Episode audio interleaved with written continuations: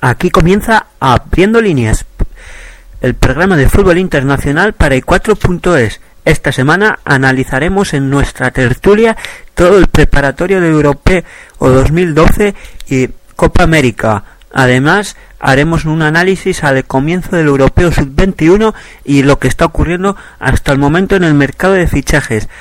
Aparte, con dos nuevos colaboradores, analizaremos el Brasilerao y la retirada de un jugador histórico como, como Ronaldo. Aparte, Marci Varela nos traerá como cada semana su, su jugador que habéis perdido la pista por el resto del mundo. Espero que disfrutéis de este programa.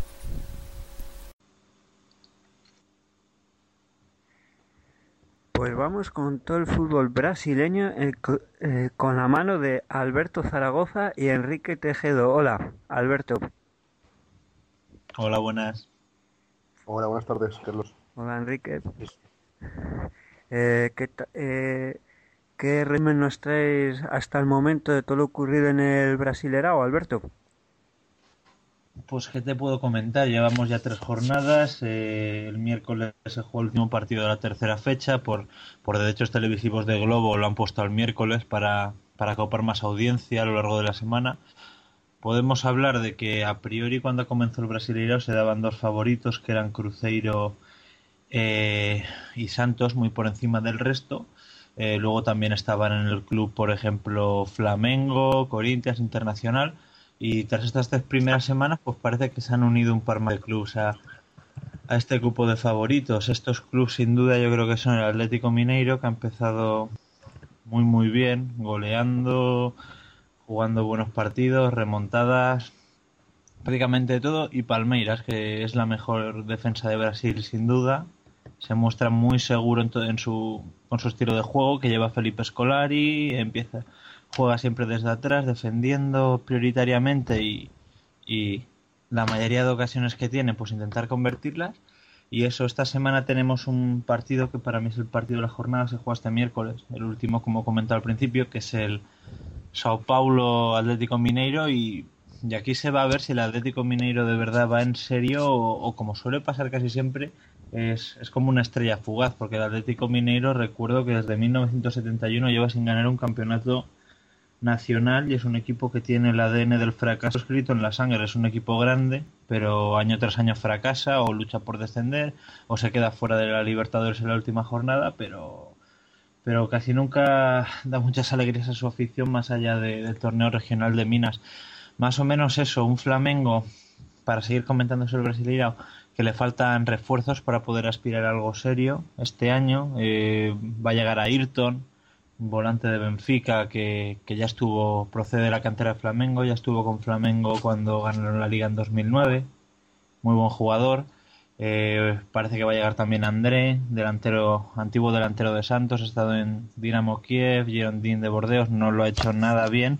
Y yo creo que es un jugador que tuvo la suerte en el Santos de, de estar en el equipo de Neymar y Ganso y, por eso pudo destacar. Me parece bastante mediocre y, se habla de que puede llegar a Flamengo a través de Diego Mauricio, lo cual yo lo consideraría un error bastante grande. Ya me lo pareciera por este jugador, pero Vamos a ver, en estas tres primeras jornadas también ha sorprendido el Figueirense, un equipo recién ascendido de, del estado de Santa Catarina, ciudad de Florianópolis. Lo hizo bastante bien, ganó a Cruzeiro en un partido que vale destacar que, que la victoria fue demasiado, el empate hubiera sido lo merecido. Llegó en un fallo en un córner que, que Fabio despeja un balón, se choca en un defensa y acaba entrando todo una serie de calamidades increíbles. Luego contra Sao Paulo perdió en el último minuto, acción magistral de Lucas y el último y esta semana ganó al Atlético Goyaniense 2 a 0 así que el Figueirense un equipo que a priori estaba en las quinielas para bajar a segunda lo está haciendo bastante bien y al contrario que, que su otro equipo de que es otro rival de la misma ciudad la Bahía el cual está oliendo a Serie B ya muchísimo. No era candidato los dos años anteriores sí lo ha sido y justo en el año que no lo es yo creo que va a descender. ¿por qué? aparte de que ha comenzado mal ha perdido a sus dos mejores jugadores. Renan eh, uno de los mejores porteros jóvenes en Brasil. No me extrañaría que acabara estando entre los tres porteros que vayan al Mundial de 2014. Y Marquinhos, jugador que estaba cedido por el Santos, ha entrado en la negociación reciente que Santos contrató a Borges y de gremio y Marquinhos ha acabado en gremio. Así que si un equipo ya va a luchar por no descender y encima le quita sus dos mejores jugadores, pues imagínate. Luego, eh, la recuperación de Fluminense. Fluminense empezó muy mal contra Sao Paulo. Eh, después de esto empató contra... No, ganó el Atlético Goyaniense en, la Sierra Durada con un 0-1 bastante justo, gol de Leandro Eusebio. Y esta semana eh, ya empezó a dirigir el, segundo entrenador de Abel Braga. Que recordemos que lleva ya unos meses fichado, pero como estaba en, en los países árabes entrenando, no, no ha podido llegar y ya llega esta semana.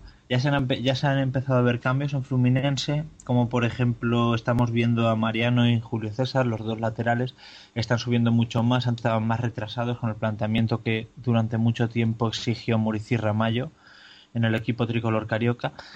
Eh, y bueno, eh, hemos visto la mejora ganando a Cruzeiro, equipo que no ha empezado nada bien el Brasileirao, perdió contra Figueirense, empató contra Palmeiras y pierde esta semana. Eh, confío en la mejora de, del equipo de Belo Horizonte. Ha tenido la buena noticia de que, de que Gilberto va a seguir en el, en el equipo hasta fin de año. Luego se irá a un equipo Río Janeiro. Eh, Cuca, la verdad que si la semana que viene siguen sin sacar un buen resultado, puede estar ya su futuro bastante decidido. Eh, si Corinthians, por ejemplo, hablar de él sorprende, siete puntos en las tres primeras jornadas con un equipo muy flojo, a mí me parece de las peores plantillas que hay entre los mejores equipos del Brasileirao, pero ahora con la apertura de, del mercado de transferencias, pues va a tener la suerte de que se va a reincorporar al club Alex, jugador que si recordáis jugaba en Internacional de Porto Alegre hace unos años, estaba en Spartak de Moscú y, y eso es lo que le hace falta a Corinthians, tener un creador de juego y de la calidad de Alex, pues yo creo que va a mejorar muchísimo el equipo y va a estar en los puestos de arriba sin ninguna duda. Y otro equipo que, que quizá ha decepcionado más de la cuenta es el Atlético Paranaense. No tuvo un estadual del estado de Paraná muy bueno, pero tras la llegada de Ilson Batista, que recordemos estuvo en Cruzeiro, jugó la final del Libertadores dirigiendo al equipo, perdida contra Estudiantes de La Plata, luego estuvo también en, en el Santos donde no estuvo demasiado bien, también estuvo en Corinthians, eh, pues Adilson Batista mejoró un poco al equipo en, en estado del Paranense el Coritiba, pero ha empezado fatal este Brasileirao, no da ninguna buena sensación y puede ser una sorpresa ver al Furacao descender a, a segunda división. Es un equipo que tiene una muy buena afición, buen apoyo social y es uno de los equipos más ricos de Brasil. Tiene mucho apoyo económico, pero no se está viendo reflejado, no se está viendo reflejado en el campo. Eh, podría seguir comentando más a Carlos, pero si si quieres para dar un parón puedes tú decir cualquier cosa. puede estar animado, ¿no? Este año el Brasilerao con regreso de, de gente como Luis Fabiano, Ronaldinho y compañía.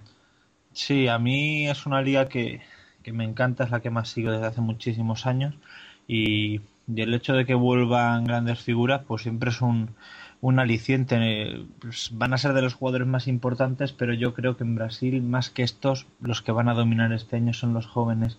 Gente como Lucas, gente como Neymar, gente como Andro Damiao, Giovanni, Felipe Souto, gente que ya empieza a salir hacia adelante y, y el futuro, ya te digo, que yo creo que los jóvenes van a triunfar más que, que estos jugadores. ¿No crees que Neymar dé el salto a Europa? A ver, se habla siempre de lo mismo. Yo creo que es un chaval que está muy feliz en el Santos y llega una gran oferta. Pues el año pasado ya tuvo una oferta de 30 millones del Chelsea que él mismo rechazó. Eso dice mucho de que no se va a cualquier club por cualquier asunto. Él está feliz aquí. Y si ganan la Libertadores, si no ganan la Libertadores, yo creo que se va a marchar. Y si la ganan, tengo la, la duda de que quizá él eh, le apetezca esperar hasta el Mundial de Clubs y enfrentarse al Barça, porque eso siempre es un aliciente y más con la, con la camisa de, del equipo de toda su vida, de, del Santos. Así que vamos a ver qué ocurre. Sí, eso es lo que, lo que demuestra es que tiene mucha seguridad en sí mismo, ¿no? Porque, porque tener, tiene claro que tarde o temprano va a llegar a Europa. No, eso yo. Luego, otro tema, aparte, yo no solo veo animado, como decís, por arriba, ¿eh? yo lo veo también muy animado por abajo, el Brasileirao este año muchos equipos, el Avaí, el, el Bahía, muchos equipos que están ahí metidos y que, y que no, son, no son nada malos. Tienen mucha pinta, pero tienen mucha pinta que van a estar ahí abajo. No sé si, si de acuerdo conmigo, con, conmigo Alberto, pero Hobson Es un jugador que, que es un poco, tiene fama de golfo, ha estado en los últimos años un poco flojo, pero es un jugador, jugadorazo.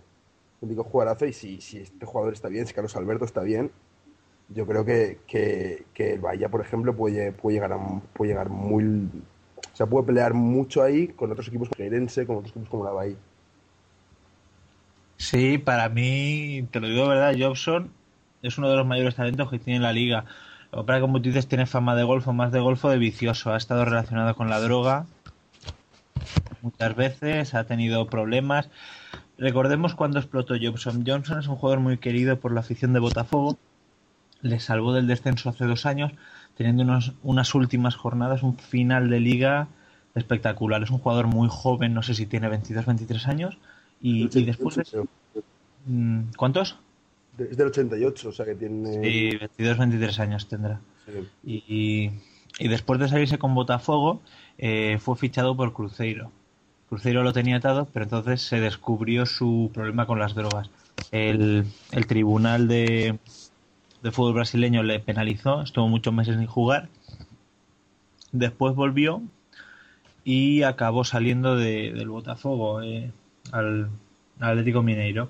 No triunfó del todo Jobson, eh, siguió implicado en problemas, ya ha llegado al Bahía, club donde de verdad está feliz, se salió contra Flamengo. Eh, Enrique lo sabe bien, Enrique es un aficionado de, del Bahía, es el equipo que, que más quiere allá en Brasil. Y, vamos a ver, yo opino lo mismo. Es problemático tener a gente como Jobson, como Carlos Alberto, jugador que estuvo en Oporto, en Werder Bremen, Vasco de Gama, Botafogo, Gremio, pero que está loco de la cabeza, es muy problemático. Yo creo que más que Jobson, mucho más.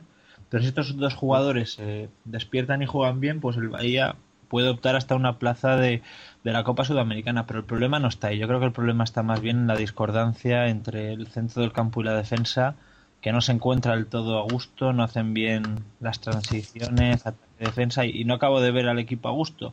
No llega, con facilidad arriba, es un equipo que crea ocasiones, el Bahía, pero a priori es uno de los equipos que deberían bajar una lástima porque su afición es de las mejores que hay en Brasil, de las más apasionadas, y un equipo así, así siempre le hace bien a la liga. Enrique lo conoce bien.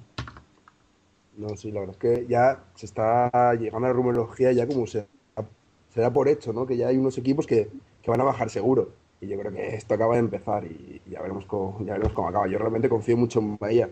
El Bahía y no solo en el Bahía, también en, en el Bahía, que ha tenido dos bajas que se acaban de quitar y dos jugadores muy importantes.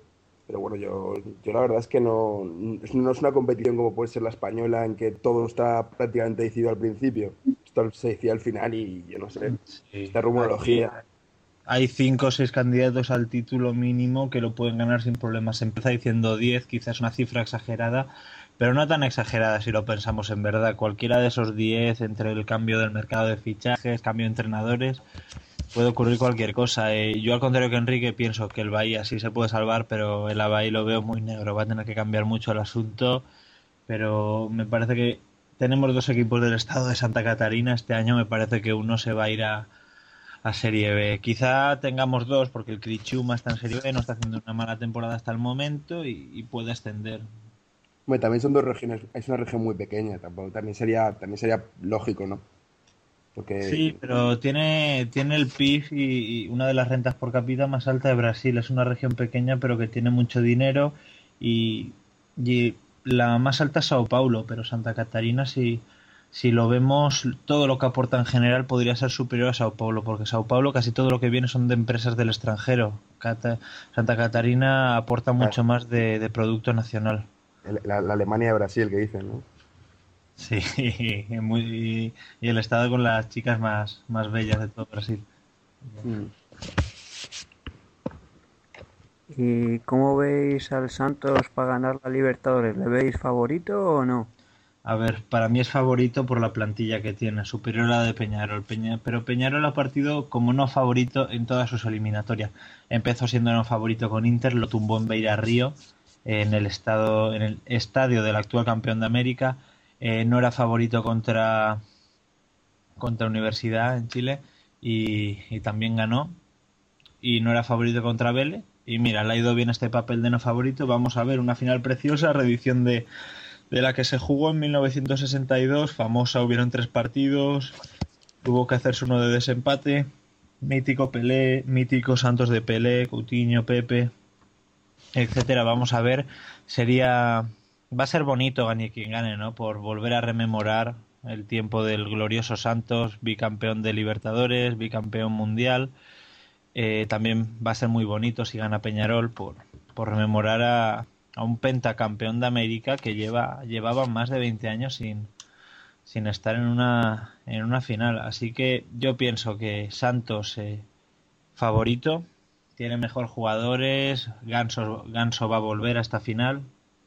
Como, como mínimo en el segundo partido va a estar. El primero quizá pueda jugarlo, pero difícil, pero en el segundo se va a reincorporar seguro. Sí, yo, yo considero que eso, que el Peñarol es un, es un grande, ¿no? Está, sé que está un poco dormido. Tuvo hace unos pocos años, unos, unos años mejores con Chilabert, no sé si acordáis, y tal, pero la verdad es que aparentemente Santos es muy favorito, tiene mucha mejor plantilla, pero es eso, los, equipos brasileños eh, parece que, que, se están relajando un poco y aunque al final ha llegado Santos, nunca a priori en cuanto a presupuesto, en cuanto a infraestructura, parece mucho mejor el equipo, parece que se van a imponer siempre y lo estamos viendo que no es siempre así, entonces no se puede dar nada por, nada por, por hecho.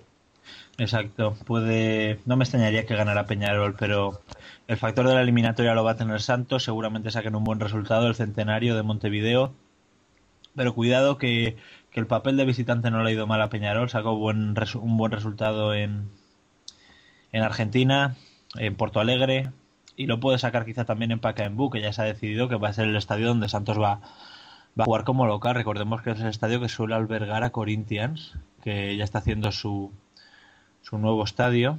Eh, ¿Y por qué esto? Porque Vila Belmiro es un estadio muy pequeño y, la Conmebol Prio, la Conmebol obliga que a la final de la Libertadores el estadio tenga 40.000 40.000 asientos de capacidad, ¿no?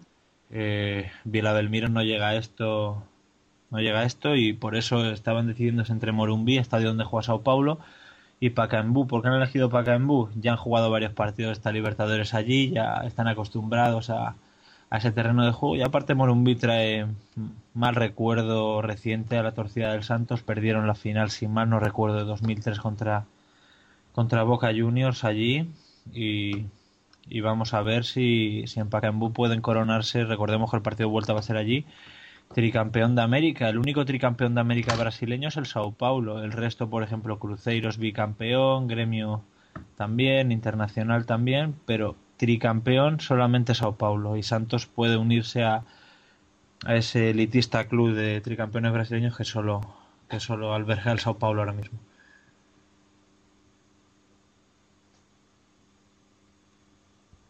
Y esta noche es el partido de despedida de uno de los más grandes jugadores de Brasil, de, de Ronaldo. Sí, juegan en el que acabamos de hablar, en Pacaembu, sí, a las 3 menos 10 hora española. Eh, Ronaldo parece que va a salir casi al final del primer tiempo. Incluso se ha hablado de que va a haber un penalti provocado, lo va a provocar Neymar, está como pactado ya. Y el penalti lo va a tirar Ronaldo para tener un gol de despedida. Eh, después saldrá en esta primera parte, va a haber un homenaje en el descanso. Y sin duda una maravilla de, uno de los mejores jugadores de la historia, no solo de Brasil, sino del mundo. Ha llenado de, de fantasía y alegría la vida, sobre todo el torcedor brasileño, pero yo creo que también de todos. Un jugador así alegra a cualquiera. Eh, estoy seguro que va a ser un homenaje precioso, parecido al que le hicieron esta semana a Petkovic, que se retiró del Flamengo. También fue un homenaje parecido y precioso. Y me parece bien eso de que no salga de inicio, el hecho de, de, que lo saque cuando la torcida le vea entrenar en la banda, calentar, eh, salir, va a ser increíble, todos gritando su nombre, no tengo ninguna duda, y, y, después despidiéndose del equipo antes del descanso. Y quizá con un posible gol puede ser un homenaje precioso. No, a ver, la verdad es que me parece, me parece muy bonito y la, la, pena es la cantidad de grandes futbolistas que no, no, han tenido un homenaje así, ¿no? Después de tantos años jugando a fútbol, después de tantos años dándolo, dando todo de sí mismos, llegando, llenando, llenando la boca de todo el mundo, y luego no puedan tener un homenaje, no, pues Ronaldo lo va a tener. Ronaldo ha sido, yo creo, entre los, me corregirá Alberto, pero yo creo que entre los cinco mejores jugadores de la historia de Brasil, ahí Garrincha, puede estar Zico, puede estar Pelé, pero está ahí, y yo creo que, que mejor, sí. mejor situación que esta.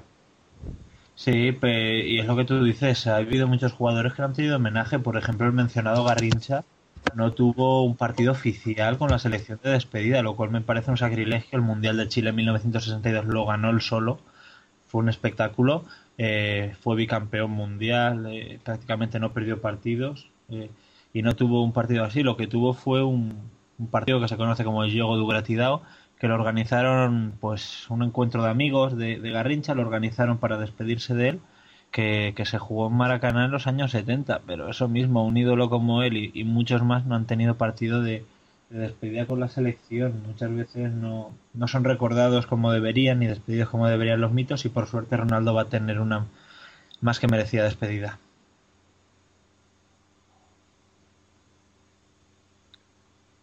¿Y cómo veis a esta Brasil de cara a la Copa América, la gran favorita junto a Argentina? Eso sin duda porque siempre está ahí el papel de favoritismo. Argentina lo, lo tiene que tener y muy subido porque juega como local, factor muy importante. Y aparte Brasil se encuentra en un proceso de reestructuración pensando más en 2014 y pensando sobre todo en lo que va a venir ahora que son las Olimpiadas de Londres 2012. ¿Qué ocurre? Brasil solo le falta un título en su palmarés, que es la medalla olímpica. El oro olímpico no lo tiene y es un sueño que, que tanto Mano Meneses como Ney Franco, que es el entrenador de categorías inferiores de sub-20, desean más que nada en este mundo, obviando el, el posible exa en 2014, ¿no? Eh, no me está gustando mucho Brasil hasta el momento, considero que que Mano Menezes no está dando con la tecla aún, no está dando con la clave, vamos a esperar, se cuentan con los dedos de una mano los partidos que ha tenido, es que menos, con dos dedos o uno lo podemos contar los buenos partidos que ha tenido la selección de Mano Menezes hasta el momento, pero vamos a ver, eh, él mismo ya ha dejado claro que la Copa América la va a utilizar como, entre comillas, banco de pruebas, eh, para probar jugadores, para ir probando esquemas eh, pero eso mismo, van a intentar ganarla, pero lo prioritario es encontrar algo clave para, para esto, para Londres y para 2014. Yo, yo creo que se, se tiró a Dunga un poco, por aparte de la, de la eliminación en, en, la Copa del Mundo, de otras cosas porque no jugaba bien, ¿no? porque no era la, seña, la seña de identidad de Brasil, el fútbol bonito, y ahora mm, siguen sin jugar bien. Es la, la obviedad que siguen sin jugar bien. Ahora, Brasil es Brasil y yo creo que, que tiene una cosa que no, tienen, no tiene Argentina, que es un bloque hecho lo que he hecho, las cosas claras, porque Batista un día saca 10 jugadores diferentes de otro día, hace cosas raras como lo que está haciendo ahora últimamente con, estos partidos de preparación. O sea, mí me parece un, equipo más hecho. Ahora, como, como decíamos, por nombre, por, por ser anfitrión, Argentina tendría parte como favorito, que ya, ya digo que también hay que tener en cuenta muchas otras selecciones, quiero decir que, que no, solo, no solo es cosa de Argentina y Brasil.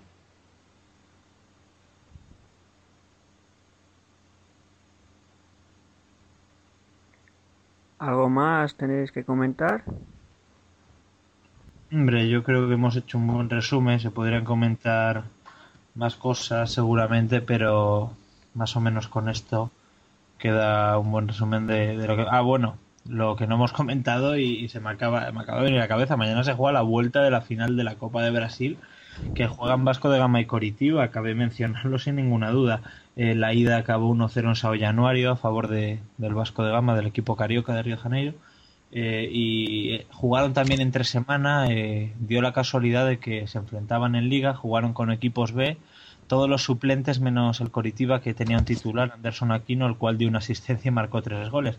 Ganó 5-1 el Coritiba un amplio, un amplio repaso al Vasco de Gama puede influir, yo creo que no, en, el partido de vuelta. Recordemos que el empate a cero le sirve a Vasco. Viene jugando bastante bien, se recuperó de su peor inicio en la historia en el estado al Carioca. Llegó Ricardo Gómez, se fue Pece Guzmao, llegaron jugadores como Diego Souza, Alessandro, ahora llegará Juninho Pernambucano, se reincorporará al club en el 14, el 14 de junio. Y, vamos a ver qué pasa. Le hace falta, sin duda, un triunfo a Vasco, uno de los mayores clubes en Brasil, mayor, mayor torcida, pero que lleva mucho tiempo sin darle una gran alegría a su afición. Bajó a segunda división, eh, ha jugado muchas semifinales de Copa, varias finales, pero no ha ganado ninguna. Y tiene la coletilla de vice, le llaman en los últimos años la broma de vice en Brasil, que quiere decir subcampeón, pues a Vasco le llaman el vice, porque casi que siempre queda subcampeón de, de muchas cosas que juegan. 2006 jugó la final de Copa ante Flamengo, perdió ante su máximo rival. Y recordemos que el que gane la Copa ya está clasificado para Libertadores 2012. El Coritiba también va a jugar eh, esta final y es uno de quizá el mejor equipo del primer semestre en Brasil, batiendo récord, jugando muy bien, pero puede verse todo este esfuerzo menos recompensado. Han ganado su estadual, pero pero el no ganar la copa sería yo creo que, un fracaso para una plantilla que ha jugado mm, de categoría, lo ha hecho todo muy bien, con un juego muy colectivo, sin demasiadas individualidades. Y ganar la copa sería un gran premio para este inicio de año. Gane quien gane va a ser justo. Los dos han venido practicando un buen fútbol y vamos a tener un partido espectacular en un Couto Pereira repleto. La mafia verde que le llaman a la torcida fanática de, del Coritiba va, va a llenar el estadio, va, va a poner todo de, fuegos verdes artificiales, va a ser increíble. Y, vamos a ver quién sale campeón de, de, la Copa de Brasil, el segundo torneo más importante en toda a nivel nacional en Brasil y el primer clasificado para Libertadores 2012. yo, considero la verdad que, a priori el, gran favorito es Vasco de Gama, ¿no? Ya por, por historia, no es un equipo que, tiene, una, entre otras cosas, una Copa Libertadores, cantidad de campeonatos cariocas, no sé, es un equipo un poco muy contrastado. Ahora, es eso, puede salir un partido que no le salgan las cosas. Pero bueno, yo la verdad es que confío mucho más que de Gama. Yo, favorito para mí, lo estuve discutiendo antes de la final. Para mí era favorito ya Vasco de Gama, con el 1-0 en Sao Januario mucho más. Eh, curioso, porque el gol lo marcó Alexandro que es el hermano de, de Richarlison, un jugador muy divertido que estuvo en Sao Paulo, ahora está en Atlético Mineiro, es bastante loco, Richarlison es, un jugador muy divertido. Y el padre de los dos, Lela, es un ídolo en, el Coritiba, de la historia del Coritiba, es un auténtico ídolo allí. ¿Qué ocurre con Lela? Lela tiene una, tenía una celebración muy, muy peculiar para cuando anotaba un gol. Ponía las dos palmas de las manos en sus orejas y sacaba la lengua.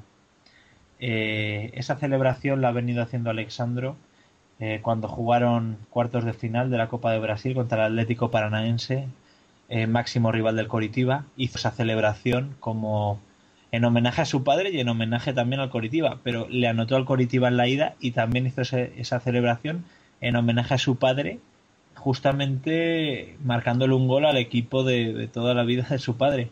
Así que bueno, como, como dice Enrique, y también pienso yo Vasco de Gama favorito y con el 1-0 en la ida mucho más.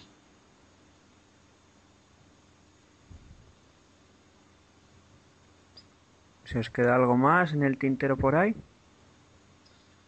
No, yo creo que ya está todo prácticamente dicho. No, sí, estoy de acuerdo con Pues bueno, un placer chicos y hasta la próxima. Muy bien, Carlos. Luego.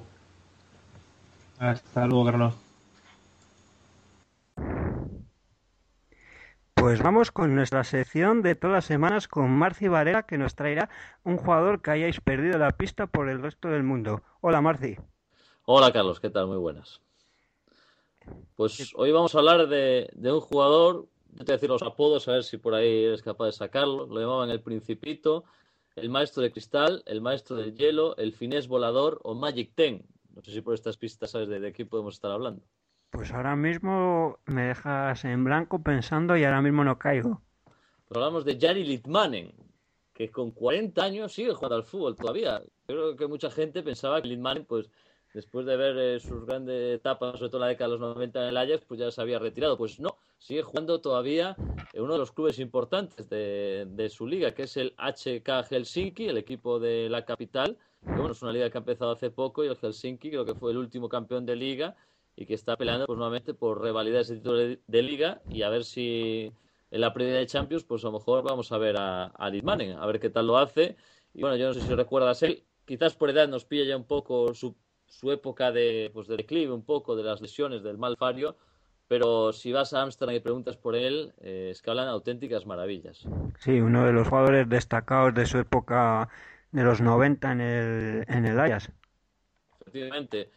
Eh, tiene una circunstancia curiosa, eh, después de destacar en varios equipos eh, de, la liga, como el propio Helsinki, el Lati, donde había estado antes de pasar al Helsinki, un Lati que descendió y por eso abandonó, y en el Maipa lo fichó el Ajax y, precisamente eh, lo fichó Van Gaal y lo tenía en el banquillo en la primera temporada porque estaba por delante de él un, un genio, para mí como es Dennis Bergkamp, otro grandísimo jugador.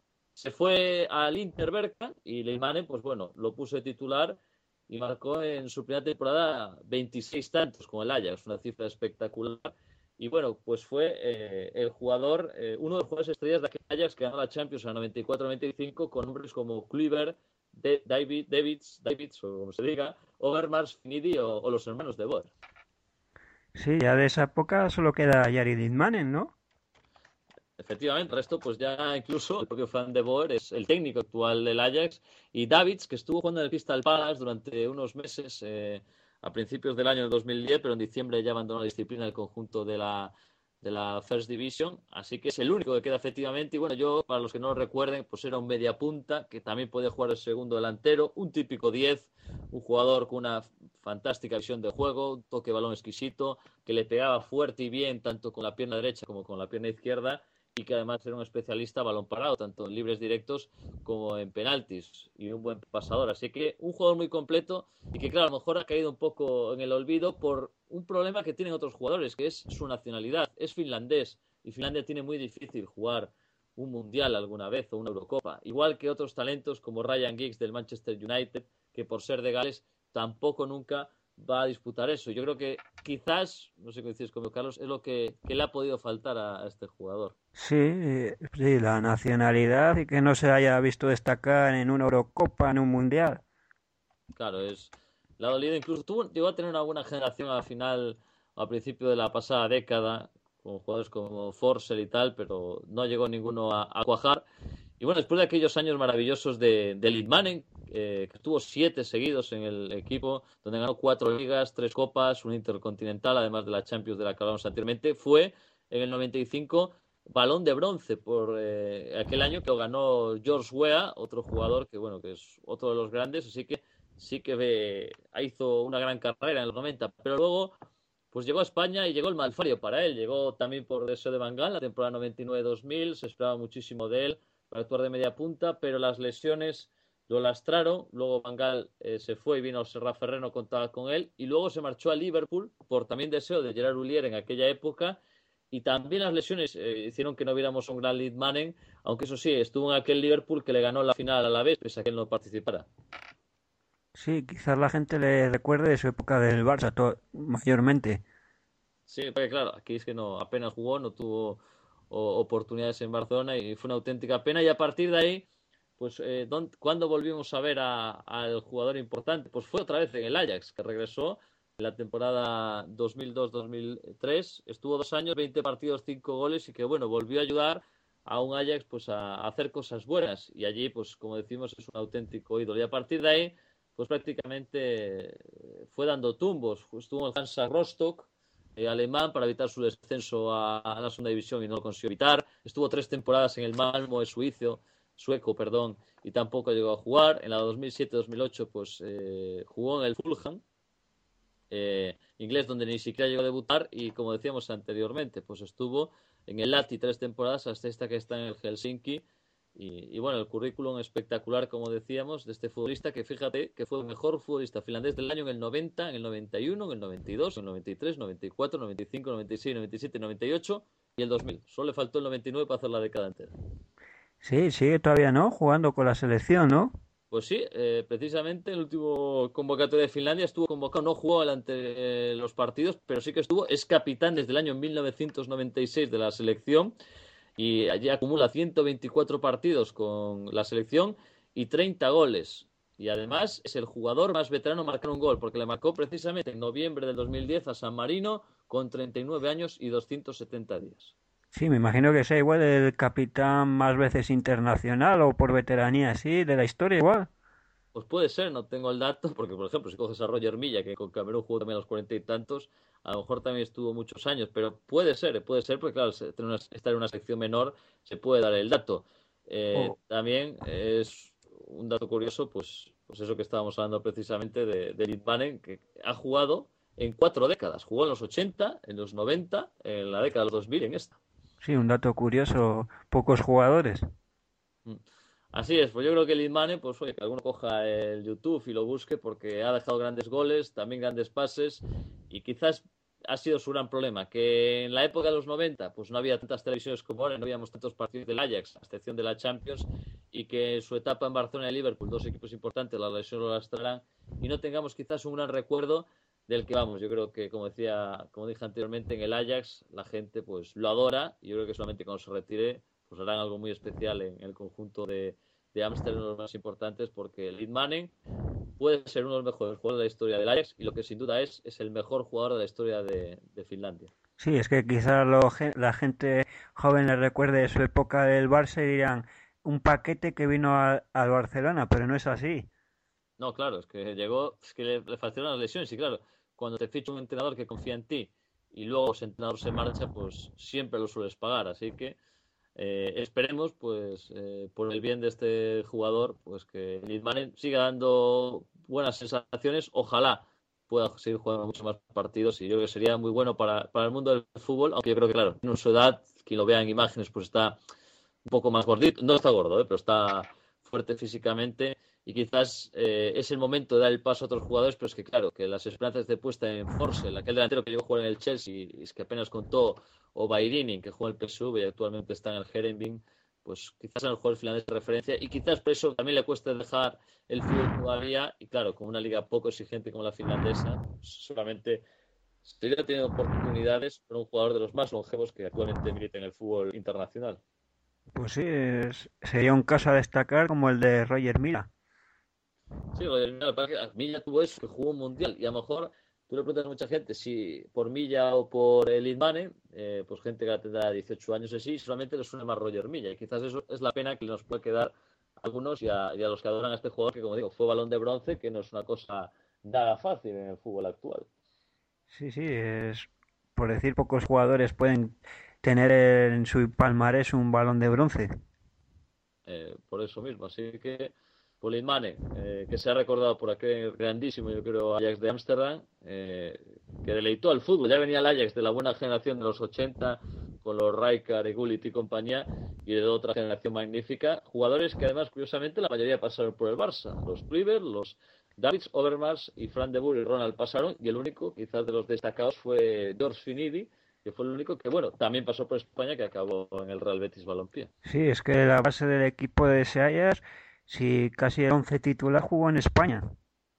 Por eso, por eso sí que demuestra que aquel equipo se deshizo y aquel Ajax pues eh, difícilmente lo volveremos a ver. Es que tal como está el dinero del fútbol actual y que el dinero está en Inglaterra, Italia, España, es difícil que el Ajax con otro proyecto de cantera, que la sigue teniendo y como vemos hablábamos también de Eriksen, pues será difícil ver a Lidmanen y yo no sé si Finlandia algún día pues podrá volver a ver un jugador con, con tanto talento. Sí, tardará décadas o siglos igual en volver a ver un en nuevo. es que eso, a lo mejor en solo será una vez. Y como decíamos, en Gales, pues ahora ha salido Gareth Bale, pero claro, es que Ryan Giggs es, mucho Ryan Giggs.